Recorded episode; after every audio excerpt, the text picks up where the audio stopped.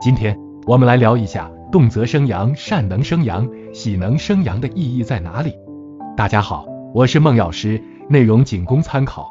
三阳开泰出自《易经》六十四卦之中的泰卦。古人发现冬至那天白昼最短，往后白昼渐长，故认为冬至是一阳生，十二月是二阳生，正月则是三阳开泰。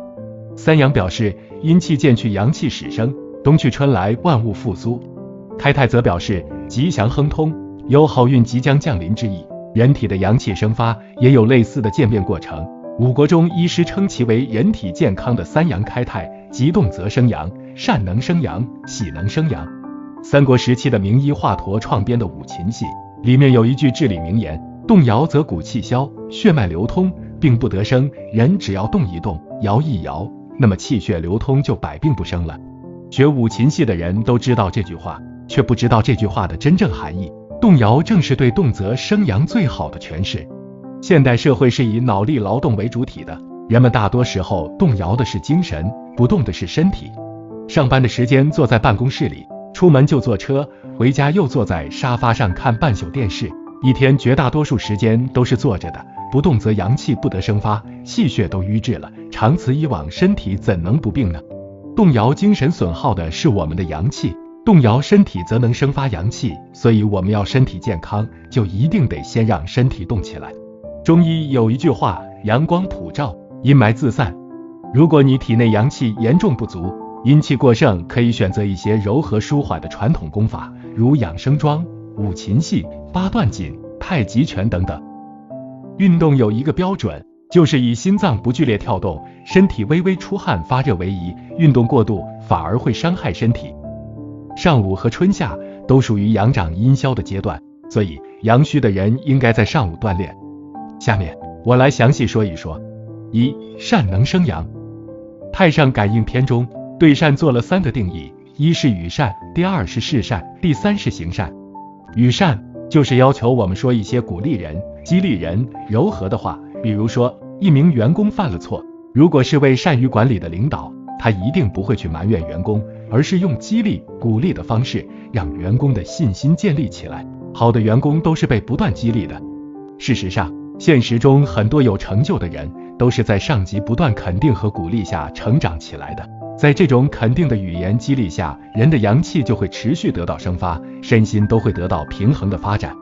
古人讲。良言一句三冬暖，讲的就是与善生阳的道理。是善，就是要让眼睛经常看到美好的事物。风景秀丽的名山大川是天地间的大美，所以啊，久居喧嚣都市的人要经常出去看看，以此养目调心。亲近大自然的过程，也是与天地交换能量、生发阳气的过程。据说呢，德国有一位科学家做了一个实验，男人看漂亮女孩。如果呀，每天看上五分钟，可以延长十年的寿命。眼睛是心灵的窗口，眼睛所见之物，反过来也会影响心灵。生活中不要总看到社会人生的阴暗面，凡事要多看阳光的一面。如此，不用刻意追求，也能做到随处是善了。那什么是行善呢？在日常生活当中，也能看到很多这方面的例子。比如啊，一个人用车拉着一车煤或者白菜，爬高坡时上不去了。这时你帮他推一把，过了这个坡以后，拉车的人会回头道一声谢谢。这个时候你心里是什么感觉呢？一定会感觉到暖暖的。这种暖就是阳气生发的表现。日常中帮助他人的行为，其实都是行善。《礼记·礼运篇》曰：“大道之行也，天下为公。”不管是与善、事善还是行善，都是在讲做人做事要去掉私欲，内心光明磊落。多为他人着想，那种泪在身暖在心的感受，也是能延年祛病的。二喜能生阳，古人说喜则阳气生，在日常生活当中，喜应该是很好做到的。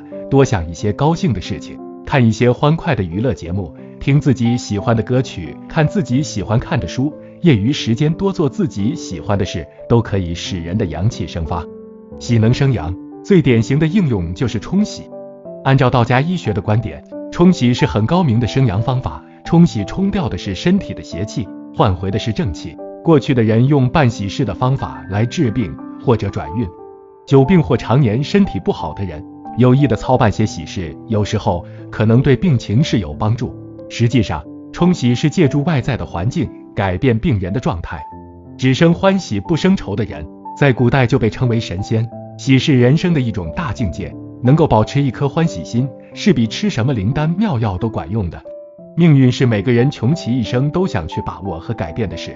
从医学的角度来看，命运赋予了每个人更加切实可把握的意义。阳气旺盛，不仅不会受到病邪侵害，还能使人的精神平和愉悦，心想事成。所以，生发阳气还是改变命运的最好方法。今天的内容我们先讲到这儿。